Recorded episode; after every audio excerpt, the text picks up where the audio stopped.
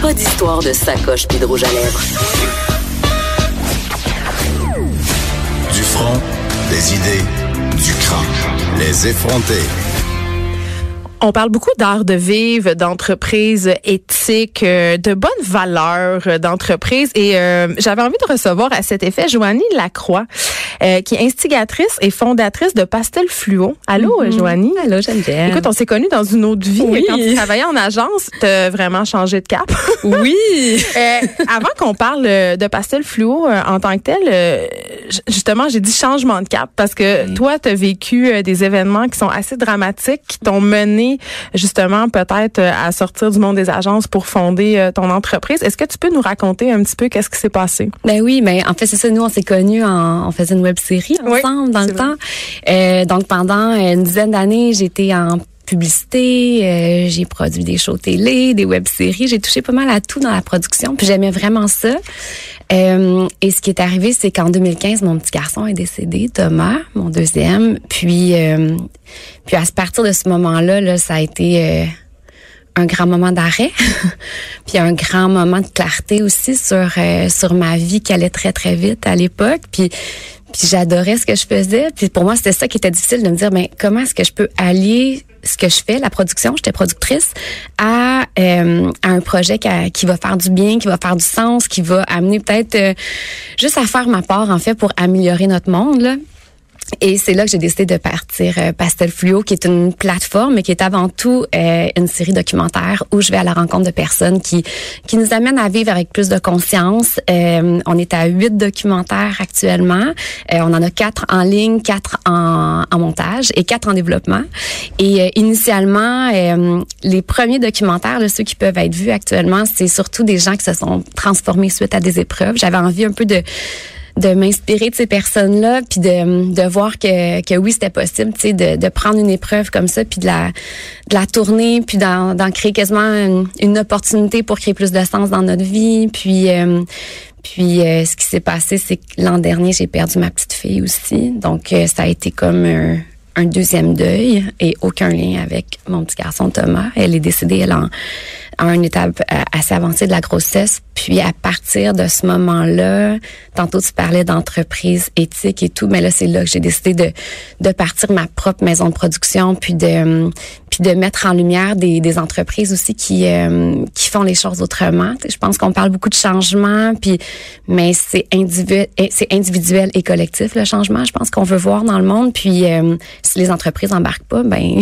ça l'avancera pas. sais donc euh, ouais. T'as perdu euh, tes deux bébés in utero, donc euh, non, mais mon petit garçon il était né, il était euh, ouais, ça a été à peu près une semaine après sa naissance là, il y avait une anomalie assez importante puis trois jours après sa naissance là, il y a eu comme une c'était mauvaise nouvelle après mauvaise nouvelle puis finalement on l'a accompagné aux soins palliatifs. Ouais. Eh, mais ça m'amène à te parler de la notion de contrôle. Ouais. On peut en parler. Parce que en, tant que maman, c'est une affaire que j'ai compris, surtout quand on est enceinte, c'est qu'on a le contrôle sur rien. Mm-hmm. Et quand euh, on, tu dis tu viens du milieu des agences, un milieu où on contrôle absolument tout. Oui. Et puis nous-mêmes, je pense que en tant que puis toi, Joanie, tu sais, euh, en tant que productrice de contenu, tu étais hands-on sur pas mal d'affaires. Tu contrôlais, tu contrôlais euh, chaque parcelle de ton existence au quart de tour.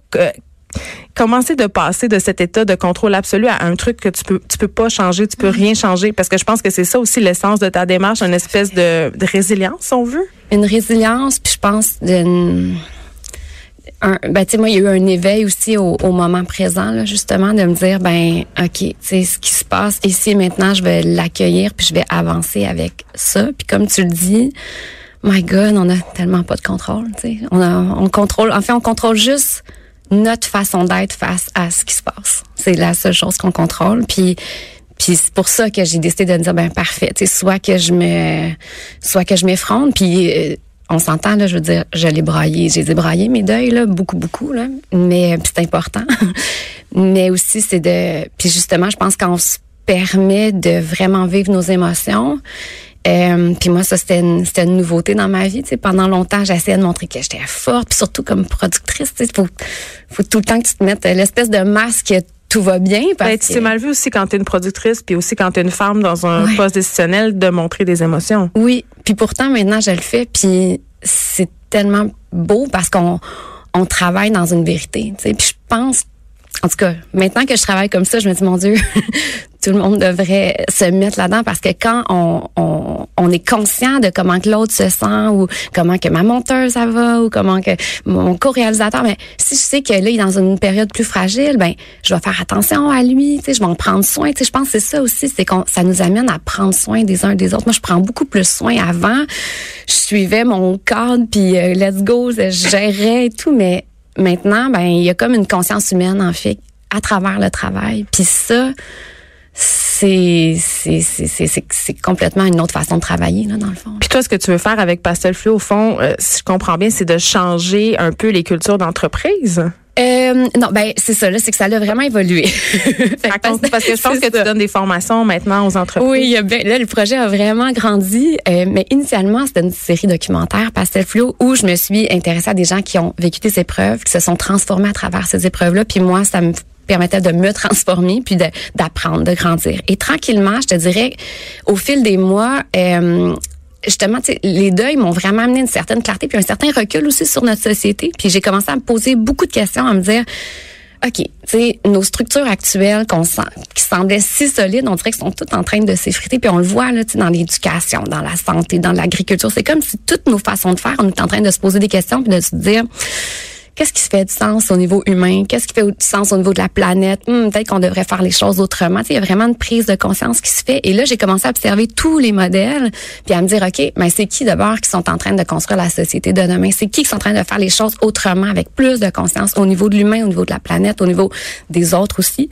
Et, euh, là, la série documentaire a évolué vers un projet social, je te dirais.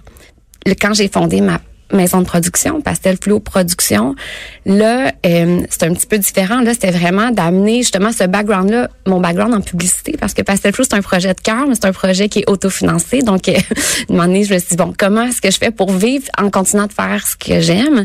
Et là, je me suis dit, OK, mais justement, le changement, c'est individuel puis c'est collectif. Donc, comment est-ce que les entreprises peuvent embarquer là-dedans? Mais moi, je vais mettre en lumière leurs initiatives sociales, je vais mettre en lumière leurs initiatives humaines, environnementales, puis peut-être que je pourrais créer une nouvelle façon de valoriser la marque à travers ça. Puis là, avec Pastel Flow Production, mon entreprise sociale, c'est vraiment ça. C'est de me dire comment est-ce que je peux prendre mon entreprise puis transformer les choses. Donc, mais comment, excuse-moi, parce que c'est toutes des belles paroles, mais je veux dire ah, concrètement, comment, comment ça euh, marche? Bon, ben, par exemple, présentement, euh, je suis en train de faire, euh, ben, bon, je vais te parler d'un projet qui est déjà en ligne. Tommy Figure euh, voulait parler de diversité, d'inclusion. Puis à place de mettre en lumière seulement leurs initiatives de diversité d'inclusion, je, je leur ai proposé un concept où je suis allée à la rencontre de 15 employés à Montréal, à Toronto.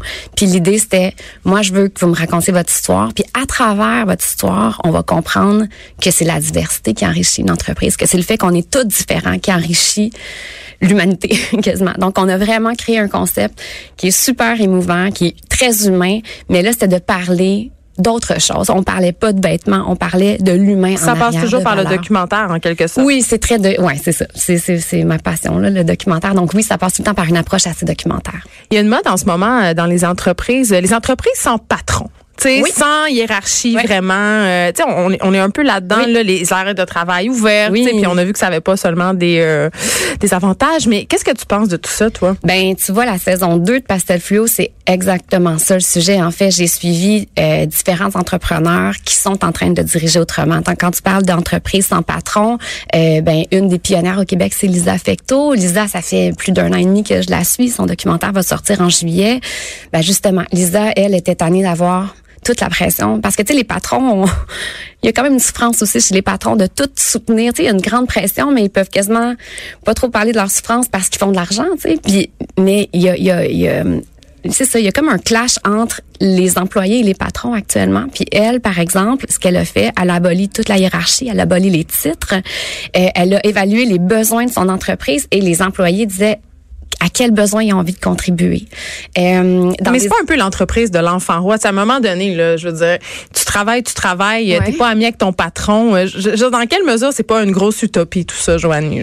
Ben, si tu regardes les faits, tu vois, leur profit a fait fois trois. Ils ont triplé dans les profits. Les humains, écoute, il y a des employés qui disent à Lisa qu'ils aimeraient vivre à la maison ce qu'ils vivent en entreprise parce que, par exemple, oui, oui, non, non, non. moi ma face comme fait, oui. parce d'avoir un méchant problème à, la, maison. ça va pas du tout. Non, parce que dans son entreprise, par exemple, chaque rencontre commence avec deux minutes de silence pour t'ancrer dans le moment présent. Ensuite, il y a un tour de table, gratitude. Chaque personne doit émettre un commentaire, une gratitude par rapport à ce soit ce qu'un employé a, pu lui faire vivre ou ce que l'entreprise a pu lui faire vivre. Ensuite, une dictature, je m'excuse. Non, ensuite tour de table malaise. Donc tout est exprimé. Oui. Tout tout tout est exprimé. Un exemple, euh, une année, il y a un employé qui est arrivé dans son bureau puis il venait de sa femme venait de le laisser, il avait quasiment plus d'appartement, mais le fait qu'il ait exprimé en une semaine, tous les employés de l'entreprise se sont mis ensemble. Ils ont trouvé un appart, ils ont trouvé des meubles. Ça crée un sentiment de communauté. Ben, justement, tantôt, on parlait de prendre soin les uns des autres. Ben,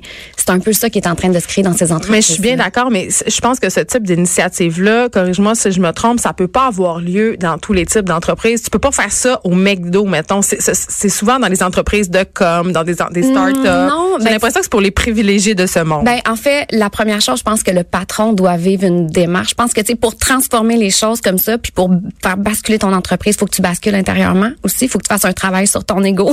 il y a bien des choses à, à, ça, à travailler au niveau humain. Mais euh, tu vois, il y a un livre qui s'appelle Reinventing Organizations de Frédéric Laloux. Frédéric que je suis aussi depuis euh, quasiment deux ans.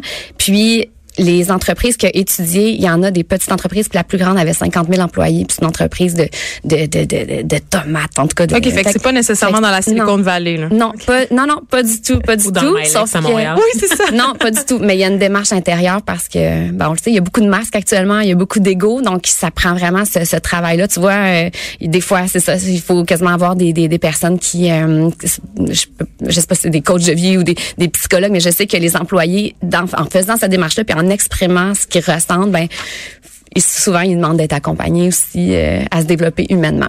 Mm. Ben en tout cas, je pense que ça donne quand même des meilleures entreprises que des employés qui travaillent sous le régime de la terreur là parce que tu as un goût de te dépasser quand tu quand es bien. Exactement. Ben merci beaucoup Joanie Lacroix, euh, on va, va aller voir ton ta plateforme web Pastel Fluo puis on va peut-être qui sait en ressortir grandi. Oui. merci merci beaucoup tout le monde d'avoir été là, on se refait ça demain matin de 9 à 10.